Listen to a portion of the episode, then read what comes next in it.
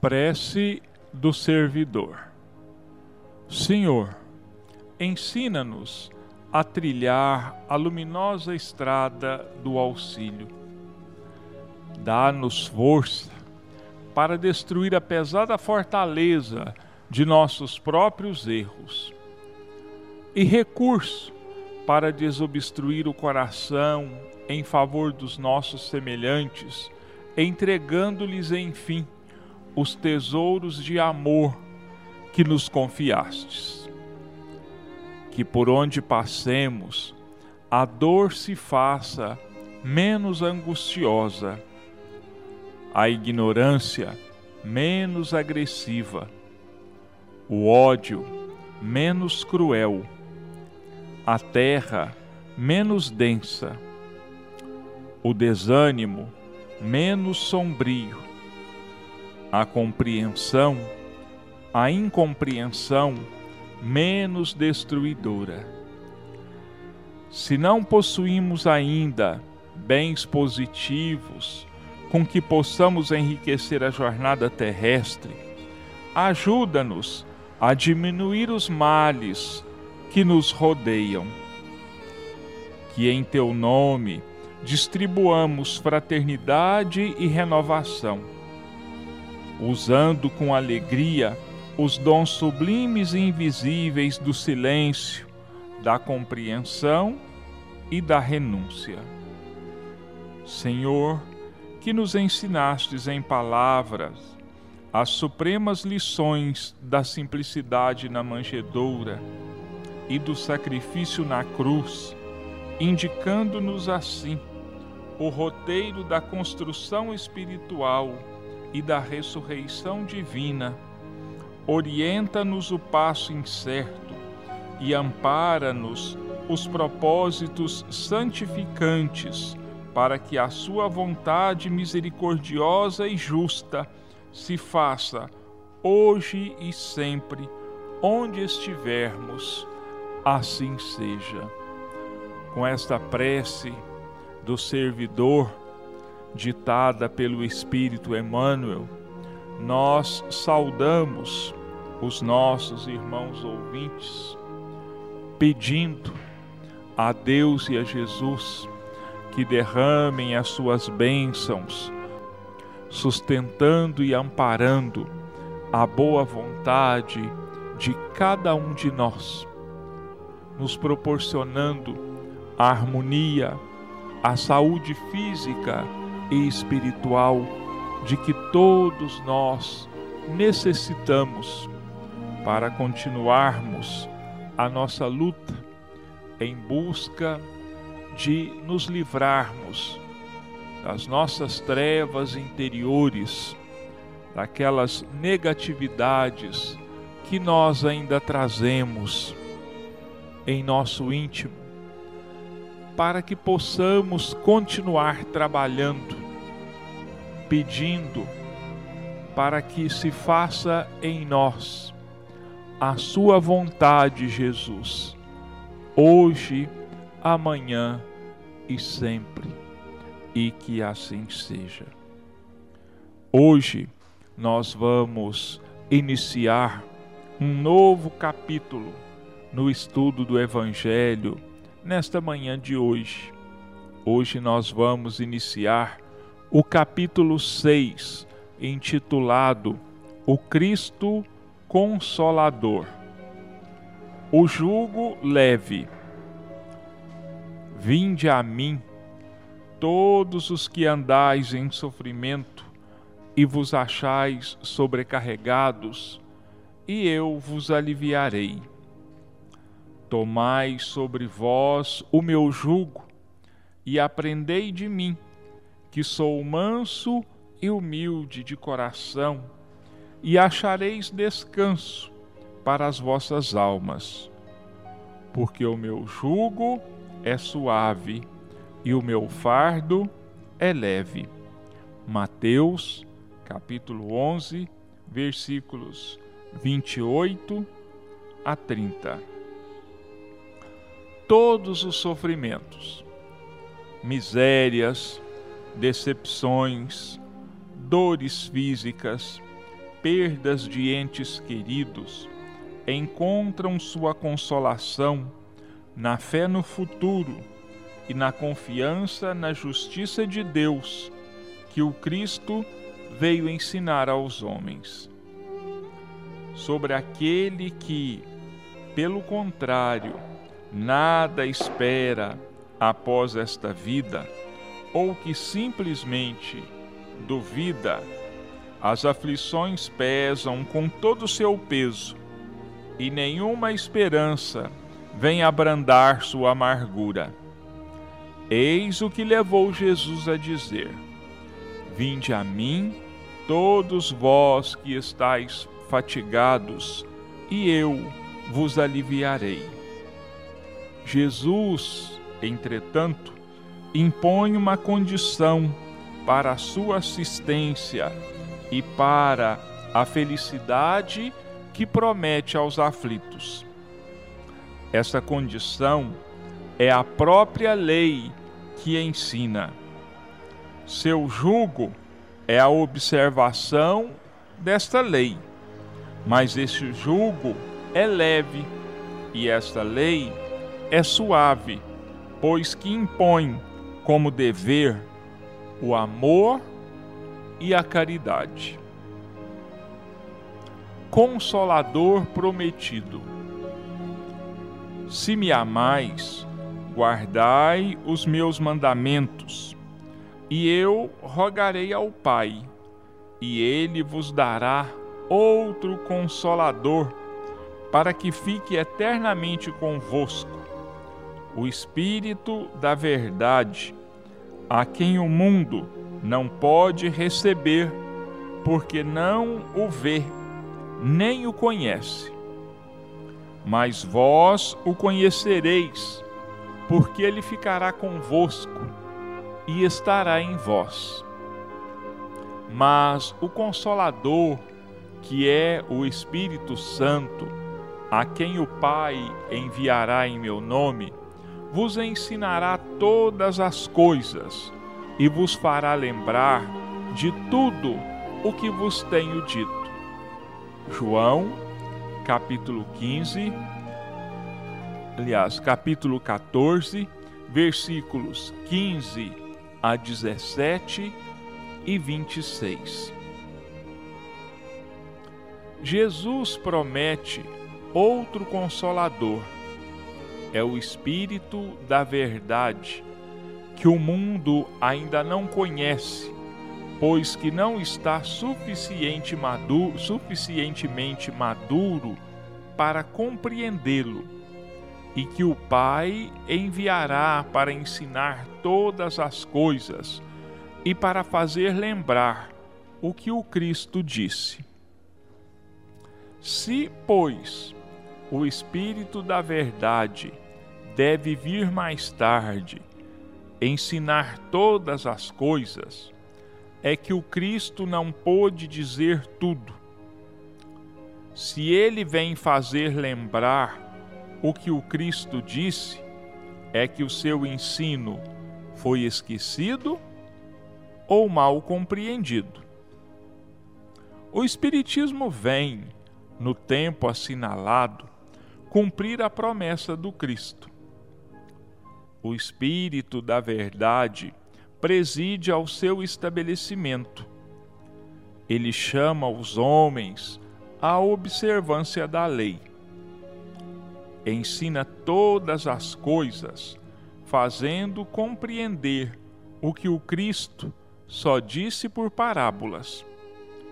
O Cristo disse: Que ouçam os que tenham ouvidos para ouvir. O Espiritismo vem abrir os olhos e os ouvidos, porque ele fala sem figuras e alegorias. Levanta o véu propositalmente lançado sobre certos mistérios e vem, por fim, trazer uma suprema, suprema consolação aos deserdados da terra e a todos os que sofrem ao dar uma causa justa e um objetivo útil a todas as dores. Disse o Cristo: Bem-aventurados os aflitos, porque eles serão consolados. Mas como se pode ser feliz por sofrer, se não se sabe por que se sofre? O Espiritismo revela que a causa está nas existências anteriores e na própria destinação da terra, onde o homem espia o seu passado. Revela também o objetivo, mostrando que os sofrimentos são como crises salutares que levam à cura. São purificação que assegura a felicidade nas existências futuras. O homem compreende que mereceu sofrer e acha justo o sofrimento. Sabe que esse sofrimento auxilia o seu adiantamento e o aceita sem queixas, como o trabalhador aceita o serviço que lhe assegura o salário. O Espiritismo lhe dá uma fé inabalável no futuro e a dúvida pungente não tem mais lugar na sua alma, fazendo-o ver as coisas do alto, a importância das vicissitudes terrenas se perde no vasto e esplêndido horizonte que ele abarca, e a resignação e a perspectiva da felicidade que o espera lhe dá a paciência, a resignação e a coragem para ir até o fim do caminho. Assim, realiza o Espiritismo o que Jesus disse do Consolador prometido: conhecimento das coisas que faz o homem saber de onde vem, para onde vai e por que está na terra. Lembrança dos verdadeiros princípios da lei de Deus e consolação pela fé e pela esperança.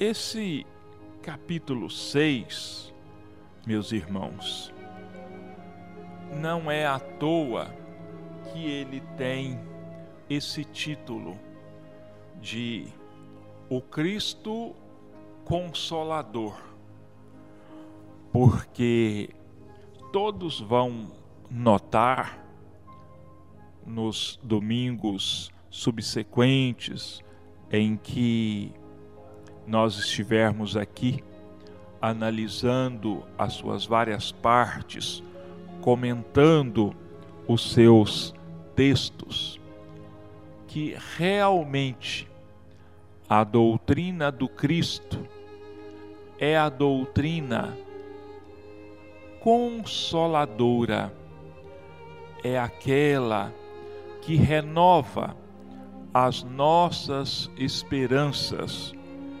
em dias melhores. É aquela que explica para nós os porquês da vida, aqueles porquês que o homem busca desde que começou a pensar. aquelas perguntas que todos os homens, ao longo de todos os tempos, buscaram responder. De onde eu vim? Por que é que eu estou na terra? Para onde eu vou? depois que eu deixar a terra. Por que os seres humanos sofrem? Quais as causas dos sofrimentos? Tudo isso havia sido nos explicado por Jesus de maneira mais ou menos simplificada. Olha, meus irmãos, é preciso que nós nos lembremos que a passagem do Cristo pela terra foi muito rápida. Foi como a passagem de um cometa, de um meteoro. Brilhou e de repente desapareceu. Foram 33 anos, de acordo com a história, 33 anos de vida na terra. Apenas nos três últimos, ele passou a exercer o seu ministério. Apenas nos três últimos, ele passou a ensinar. Mas três anos são um tempo muito curto e ele então não podia desenvolver a sua doutrina de uma forma mais aprofundada. Então, o que foi que ele fez? Ele lançou os fundamentos. Ele criou os alicerces. Ele deixou para nós as ideias principais que o tempo e o progresso humano, o progresso da ciência, o progresso moral dos espíritos iriam se encarregar de ampliar, de explicar a cada dia mais, à medida que o progresso fosse sendo feito, essas verdades iriam se ampliando.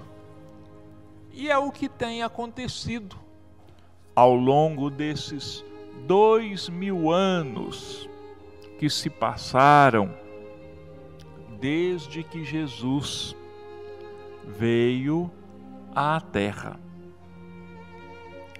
E na primeira parte desse capítulo, o Cristo Consolador, esse trecho do Evangelho que nós lemos, Vinde a mim todos vós que sofreis, e eu vos aliviarei. É a suprema promessa do Cristo para cada um de nós, para o fim das nossas dores, dos nossos tormentos, das nossas angústias. Vinde a mim, todos vós que sofreis, e eu vos aliviarei. Mas esse vinde a mim, todos vós que sofreis, não significa única e simplesmente nós dizermos assim: Eu sou cristão.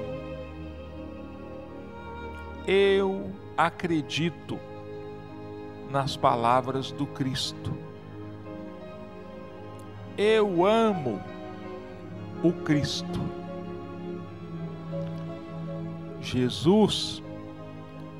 é o nosso Salvador.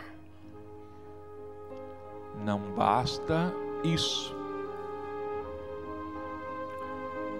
É preciso ação da nossa parte.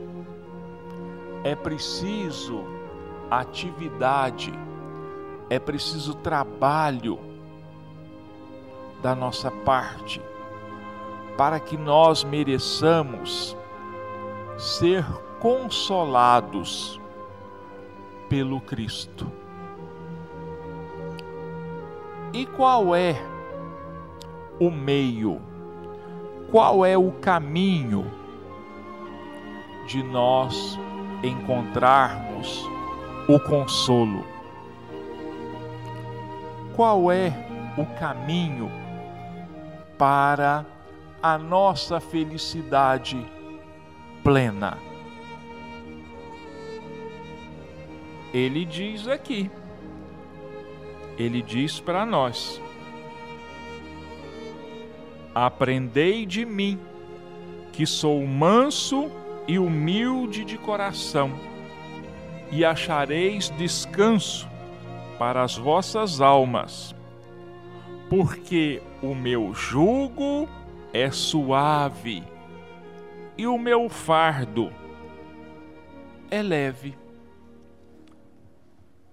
Qual é o jugo de Jesus? Qual é o fardo leve que ele traz para nós? É a sua lei, são os seus ensinamentos são os princípios deixados por Ele e que devem ser aprendidos por nós. Não só aprendidos, não só decorados, não só memorizados. Não é isso porque se fosse assim, bastaria que nós gravássemos as palavras do Cristo e puséssemos elas para serem repetidas infinitamente, para que nós as ouvíssemos dia e noite, ou que nós as repetíssemos seguidamente. Não. É muito mais sério. O compromisso é muito maior. É preciso que nós coloquemos em prática os ensinamentos do Cristo, os preceitos do Cristo. É preciso que nós vivamos como o Cristo exemplificou, amando, perdoando, desculpando, praticando a lei da caridade, socorrendo àqueles que nos rodeiam, tolerando-nos, compreendendo-nos uns aos outros. Essa é a condição básica para que nós alcancemos o consolo. E para que esse consolo chegasse até nós, para que ele fosse exposto claramente para todos nós, em todos os tempos, ele faz uma promessa. Ele promete que vai mandar para nós o Consolador, o Espírito de verdade, que vai nos ensinar todas as coisas e que vai nos relembrar daquilo que ele nos ensinou. Então Kardec coloca sabiamente, claramente para nós nos comentários dessas palavras e dessa promessa do Cristo. Se ele vem nos ensinar todas as coisas, é porque o Cristo não pôde, não teve tempo suficiente para nos ensinar. Ele não teve tempo e nós, naquela época, não tínhamos bagagem moral, intelectual para compreendermos as suas palavras. Então ele precisava dar um tempo, como deu um tempo, para que a ciência se desenvolvesse, para que o homem crescesse em espírito e verdade, para poder aprender todas as coisas. O segundo ponto, ele diz que vai relembrar para nós aquilo que foi ensinado. Ora, relembrar significa trazer à memória alguma coisa que foi esquecida ou que foi deturpada ou que foi falsificada ao longo dos tempos. E é então que o Consolador e o Espírito de verdade vêm até nós.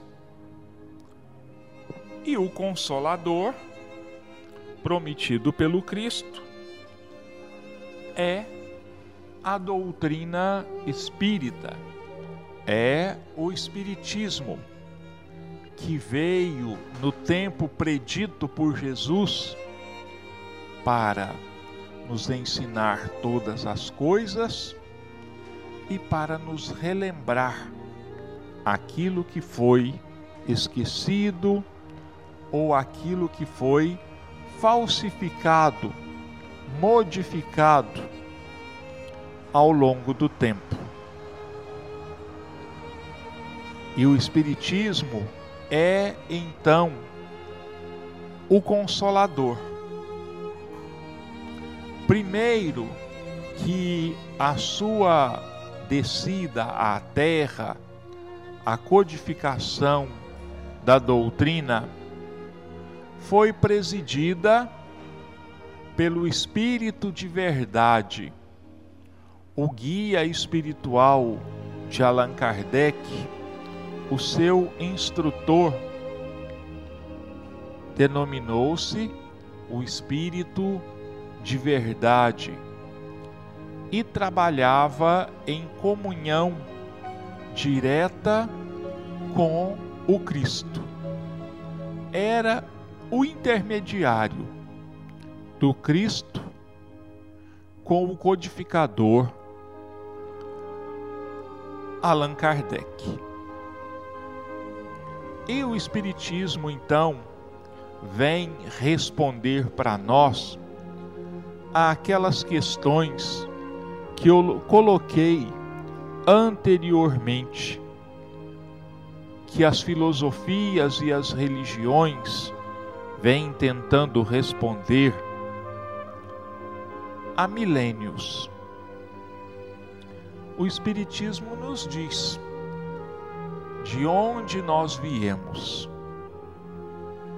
Nós somos espíritos criados por Deus, simples e ignorantes,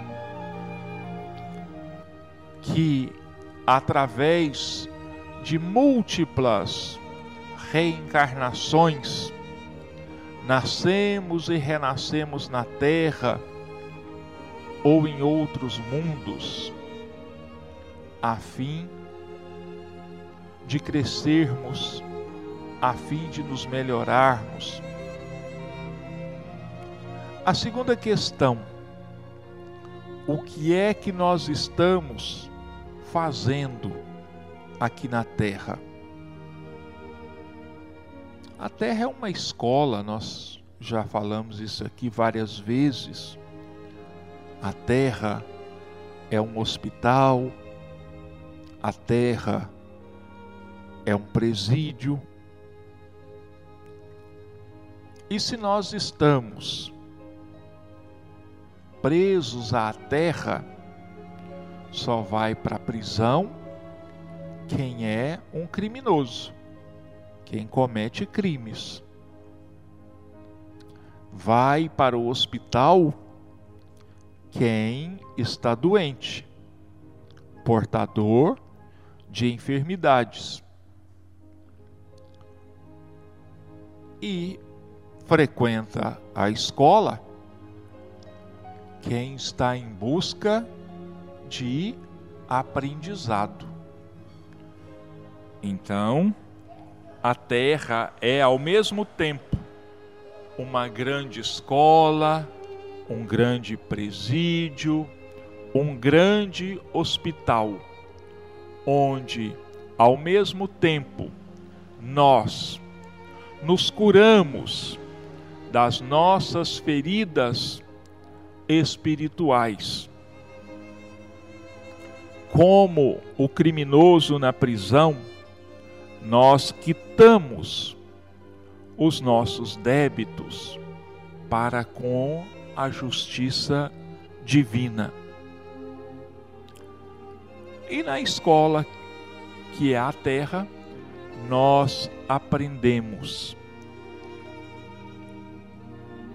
o que a terra pode nos ensinar em termos de conhecimentos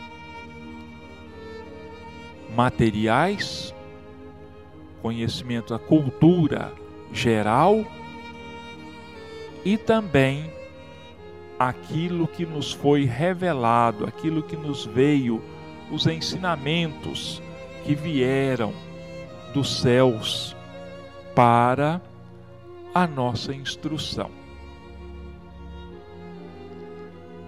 Eu sei que às vezes, alguns dos nossos ouvintes, ou vários, podem estar se questionando. Mas espera aí. Ele está falando de outras vidas. Ele está falando de reencarnações.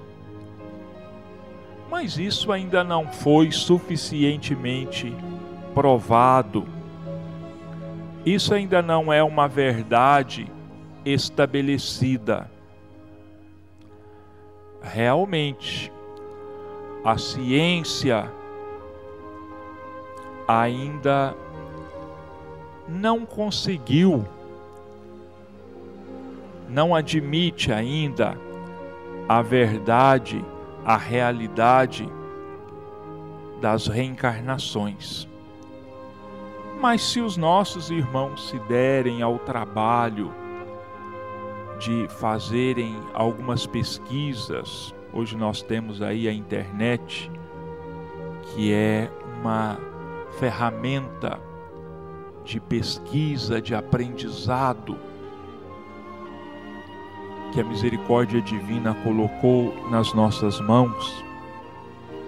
Se ele fizer aí pesquisas relacionando ciência e reencarnação, ele já vai encontrar vários artigos, várias matérias, onde um grupo de cientistas, em número bem significativo, já admitem a possibilidade da reencarnação. E alguns que estão alguns passos à frente, já dizem que a reencarnação pode ser provada cientificamente. E mais, meus irmãos, de vez em quando está sendo postado na internet artigos com o seguinte teor nos títulos: Cientistas dizem que a morte não existe. São verdades que já são conhecidas há milênios, mas por grupos restritos, por filósofos, por pesquisadores, que, por motivos que não vêm ao caso nesse momento, preferiram não divulgarem amplamente as suas ideias, com medo das consequências que poderiam advir da divulgação dessas ideias. Então elas foram divulgadas em grupos restritos de discípulos, de alunos, de seguidores, para não entrar em atrito, em choque com aqueles ou aquelas situações adversas que poderiam colocar suas vidas em risco mas se fizerem também uma pesquisa, vão encontrar aí indícios de que três mil anos antes do Cristo, na Índia, na China, no Antigo Egito, na Grécia, entre os povos celtas, na Suméria, muitos já falavam da reencarnação e de que nós somos eternos, que a morte não existe, é apenas uma passagem, uma transformação. Então é isso que o Consolador prometido ou a doutrina espírita vem trazer para nós vem renovar para nós esses ensinamentos, renovando em nós a esperança e até mais a certeza de que nós estamos na terra de passagem, que nós precisamos aprender nós precisamos crescer, nós precisamos nos transformar.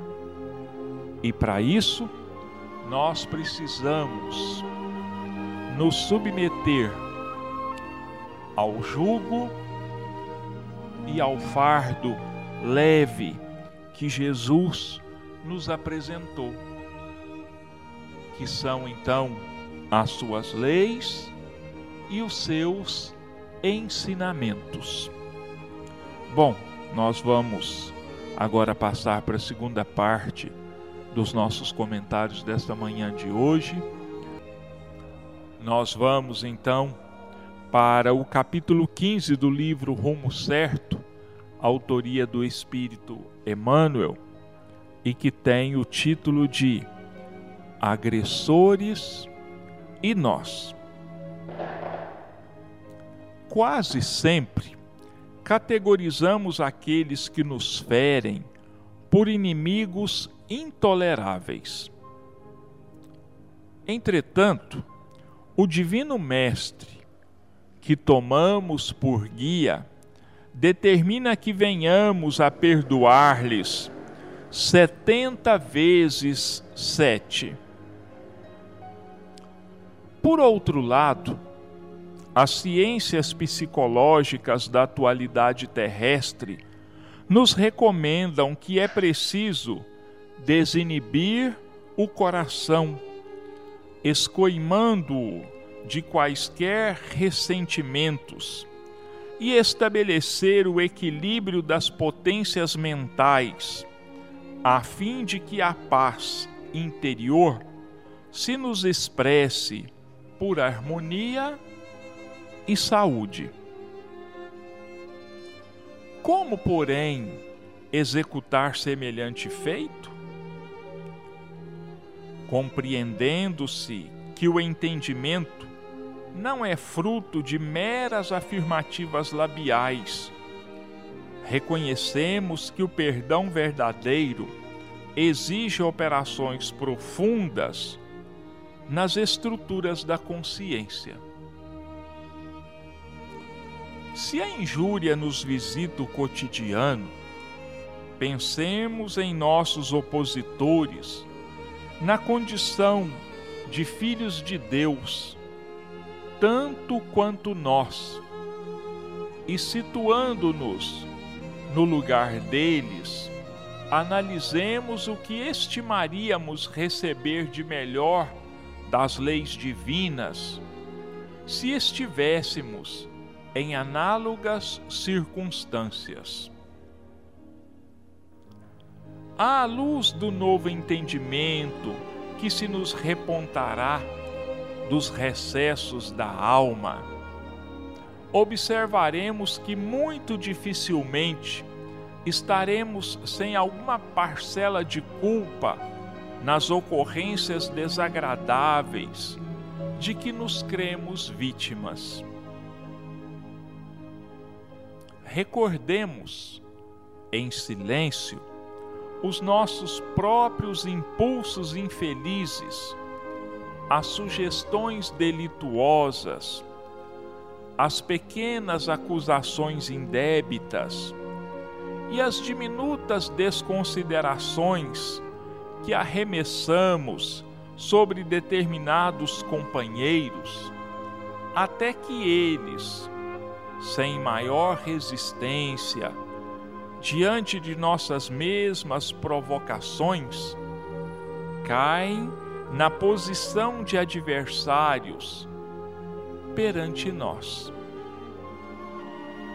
Efetuado o autoexame, não mais nos permitiremos quaisquer censuras, e sim proclamaremos no coração a urgente necessidade de amparo da misericórdia divina em favor deles e a nosso próprio benefício.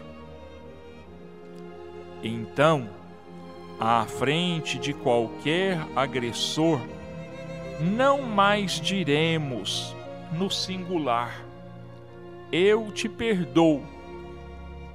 E sim, reconheceremos a profunda significação das palavras de Jesus na oração dominical ensinando-nos a pedir a Deus desculpas para as nossas próprias falhas, antes de as rogar para os nossos ofensores, e repetiremos com todas as forças do coração: Perdoai, Senhor, as nossas dívidas assim como perdoamos aos nossos devedores.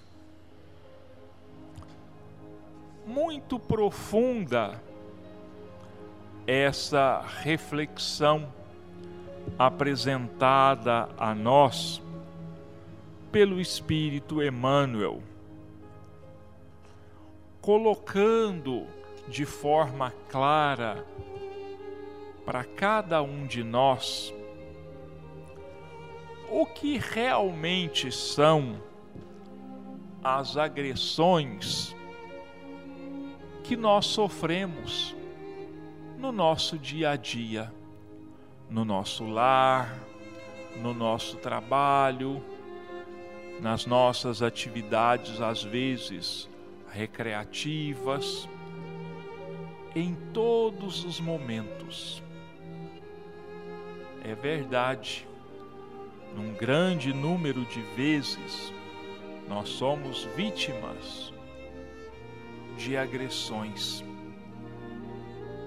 Mas ele coloca para nós assim: reflita sobre as causas dessas agressões. Busque a verdadeira origem das ofensas de que você se diz vítima. E se nós buscarmos de verdade a origem dessas ofensas, nós vamos perceber que nós não somos simplesmente vítimas, porque na verdade, infelizmente, nós estamos recebendo o retorno, nós estamos recebendo a resposta das nossas próprias ações, que muitas vezes aconteceram a conta-gotas, mas que nós fomos ofendendo, nós fomos magoando, nós fomos nos indispondo com aqueles que convivem conosco. E chegou um momento em que a nossa taça transbordou. O nosso irmão não teve mais condições de suportar calado, passivamente, os nossos desatinos, as nossas ofensas, as nossas alfinetadas, que acabaram por machucar. Então, ele se viu no direito de revidar. Ele se viu no direito de devolver a nós na mesma proporção em que nós as levamos e as despejamos sobre eles.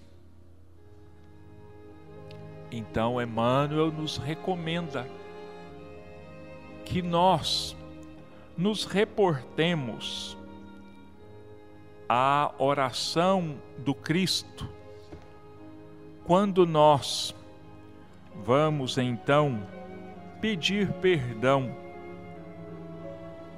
ele diz assim no penúltimo parágrafo: Então, à frente de qualquer agressor, não mais diremos no singular: Eu te perdoo, e sim reconheceremos a profunda significação das palavras do Cristo na oração dominical, ensinando-nos a pedir desculpas para as nossas próprias falhas, antes de rogar para os nossos ofensores, e repetimos com todas as forças do coração: Perdoai, Senhor as nossas dívidas, assim como perdoamos aos nossos devedores.